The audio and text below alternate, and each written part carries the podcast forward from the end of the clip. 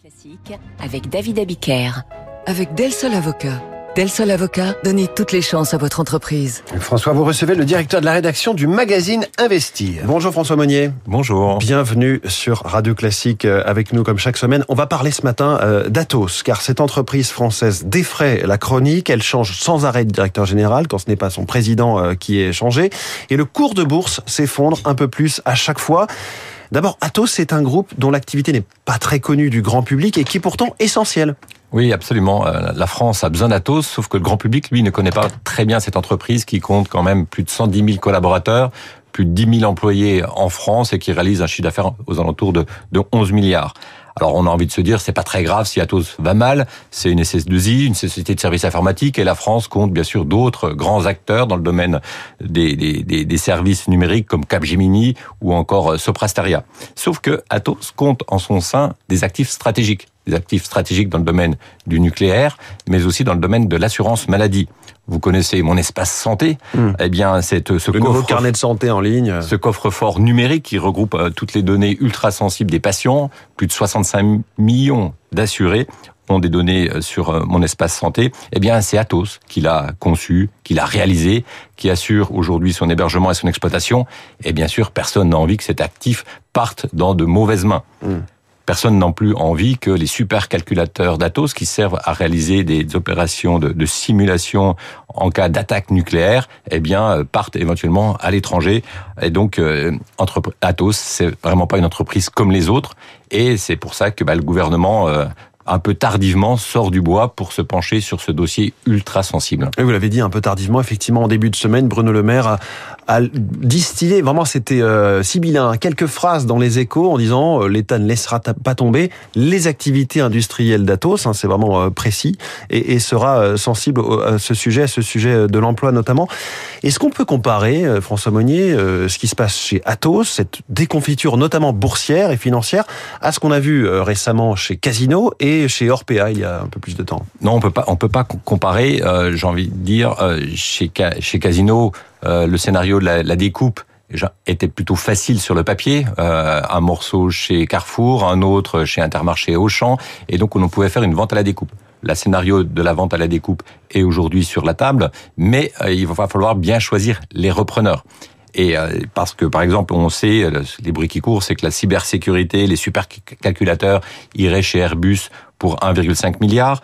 Il y a scénario de, de- que l'infogérance euh, soit prise, euh, qui concerne la, la prise en charge de, de- des, des services informatiques d'une entreprise.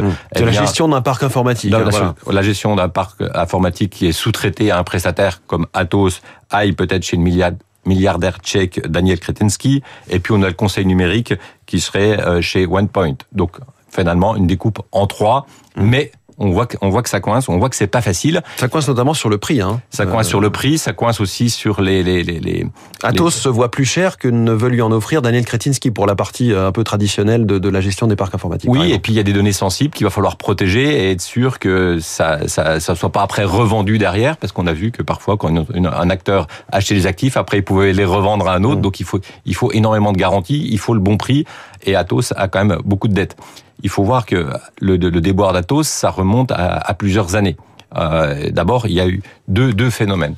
Le premier, le premier phénomène, eh bien, c'est une rupture technologique. Quand on est dans le domaine du numérique, dans du digital, le grand danger, c'est l'arrivée d'une rupture technologique. Et là, c'est ce qui s'est passé euh, chez Atos. Atos, son cœur de métier, c'est l'infogérance. Comme vous l'avez dit, Atos propose que ses ingénieurs, eh bien, euh, s'occupent du parc informatique des entreprises et donc s'occupent des serveurs des entreprises. Sauf que euh, il est arrivé le cloud. Maintenant, les entreprises n'ont plus vraiment un serveur chez elles ou Plus besoin d'avoir une salle des machines en quelque plus sorte. besoin de hein. salle des machines, c'est le cloud. Et là, les, les champions du cloud, bien sûr, c'est Amazon, s'appelle euh, également Microsoft ou Google. Donc et on donc, on, loue des capacités, on n'a Hmm. plus d'équipement. Et là, donc résultat, bah, Atos, qui a fait énormément d'acquisitions aussi dans, dans l'infogérance, qui s'est renforcé dans ce métier, se retrouve sur un métier qui n'offre plus de perspective de croissance. Donc ça, c'est la première grande erreur. Alors que, par exemple, Capgemini, lui, s'était positionné plutôt sur le haut de gamme. Ils ont racheté Altran pour avoir euh, du, conseil euh, en ingénierie. Et donc, euh, une activité où il n'y a pas de croissance, c'est la première, la, la première, euh, la première erreur du fait de cette rupture avec le cloud. La deuxième erreur, c'est d'avoir une structure de coût trop élevée contrairement à d'autres acteurs qui ont décidé bah, de, de, trouver des collaborateurs en outsourcing, c'est-à-dire dans les pays euh, à, à, plutôt à, bas coût, notamment en Inde, où ils sont très très forts dans le domaine du service informatique. Il faut voir que le rapport de salaire entre un, un pays euh, comme la France et un ingénieur indien, c'est du rapport de 1 à 5 ou de 1 à 6. Oui. Et donc, euh, on a des acteurs comme Capgemini qui ont des marges beaucoup plus élevées, alors que finalement, Atos a une marge extrêmement faible. Donc, vous avez une entreprise qui... Donc, il y a un vrai sujet industriel au départ. Il y a un sujet industriel. les difficultés financières Une rupture technologique, une structure de coût qui n'est pas adaptée et une stratégie qui a fait des acquisitions sur des actifs qui n'offraient très peu de croissance. Donc, mmh. on se retrouve avec de la dette, pas de croissance et une rentabilité extrêmement faible. Et donc ça aurait pu durer un certain temps, sauf qu'à un moment donné, le marché s'en est rendu compte. Il s'en est rendu compte en janvier 2021, où là, on a eu un, un, un dirigeant d'Atos qui a décidé de faire une grosse acquisition d'à près de 10 milliards mmh. sur un actif qui n'offrait peu de croissance. Et là, les, les investisseurs se sont rendus compte que finalement, c'était plutôt une fuite en avant, ces acquisitions, parce qu'elles elles ne résolvaient pas du tout le problème, qui est de dire on trouve des vrais relais de croissance durables, et donc on faisait des acquisitions pour essayer de retrouver un peu de chiffre d'affaires et gagner du temps. Et là, c'était le, le, véritable déclic. Et c'est le début. À l'époque, euh, Atos était encore au CAC 40. Hein. Et Atos, absolument. Atos a valu, il faut le savoir, plus de 11 milliards. Mmh. Aujourd'hui, on est à moins de 300 millions. Donc c'était une très grande entreprise, une entreprise vedette qui était quasiment l'équivalent d'un Capgemini. Et aujourd'hui, ça c'est en train de se transformer en, en une PME. Mmh. Et donc on est sur une, une déroute euh, technologique et, euh, et, financière qui est, qui est considérable. Et une déroute de gouvernance aussi, pour ne pas dire humaine, puisqu'on a vu une succession de directeurs généraux. Alors ça, à chaque fois, c'est quoi? C'est un désaccord humain, stratégique qui s'exprime, qui fait que finalement, ça ne marche toujours pas? Eh bien, on, on a, c'est vrai qu'on a eu euh, quand même six patrons en l'espace de cinq ans, mmh. dont quatre patrons en 18 mois. Donc on voit qu'il y a une, vraiment une panne de stratégie. Donc c'est pour ça que l'État va, va s'en mêler pour essayer de trouver hein. une solution. Alors ça veut pas dire que l'État ait une réponse à tout. Hein. Euh, donc euh... il peut un peu forcer la main d'Airbus justement sur la partie euh, la plus stratégique, cybersécurité et liée à la défense?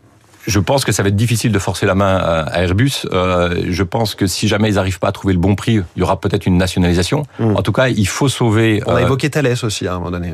Et Thales a, a, a jeté, a jeté l'éponge parce que c'est vrai que Thales a plus d'activités cybersécurité qu'Airbus. Airbus, pour l'instant, ils sont très en retard dans le domaine mmh. de la cybersécurité. Donc, euh, donc c'est à voir. Il faut voir que bah, c'était Sarkozy qui avait sauvé le, le soldat Alstom euh, en 2004 et ce sera peut-être Bruno Le Maire qui va sauver euh, le soldat mmh. Athos euh, cette année. Mais euh, il faut absolument qu'on trouve une solution parce que bah, ils ont des activités stratégiques et euh, vos données personnelles de, de, santé ne peuvent pas partir dans des mauvaises mains. Quand on parle de l'enquête qui est lancée au niveau du Sénat, enquête mmh. parlementaire, pour être clair, est-ce qu'on enquête sur d'éventuelles manipulations, des escroqueries ou uniquement sur les raisons de cette déconfiture financière et boursière que vous nous avez décrite Ouais, je pense que les raisons, elles sont, elles sont assez simples. Donc, je pense que le, le Sénat, même si on, parfois on se moque de, de, du rythme de sénateur, parce que pendant deux mois, ils vont regarder ce qui s'est passé chez Atos. Euh, donc ce sera des, des, échanges à huis clos, mmh. parce que justement là, il y a des négociations sur oui. le prix, sur des activités ultra sensibles, et sur euh, on continue de travailler sur les, les repreneurs. Donc le sujet, il n'y a pas tant de, savoir pourquoi cette déroute, parce que la déroute maintenant on la, on la connaît.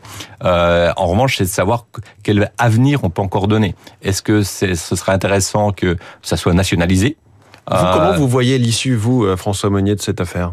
Ben, Je pense que la, la première étape, c'est de, de, de, de, voir vraiment très clair sur les intentions d'Airbus.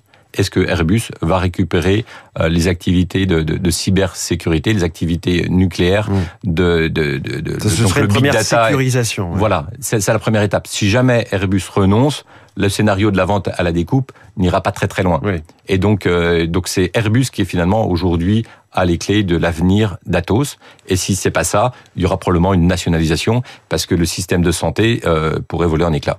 François Monnier, merci beaucoup, le directeur de la rédaction d'Investir, pour ce grand focus sur Atos ce matin, euh, entreprise française en déroute. Très bonne journée. François Geffrier, à demain 6h pour la matinale de l'économie. Dans 3 minutes, les coulisses de la politique, malaise à la France Insoumise. Radio Classique 7h22.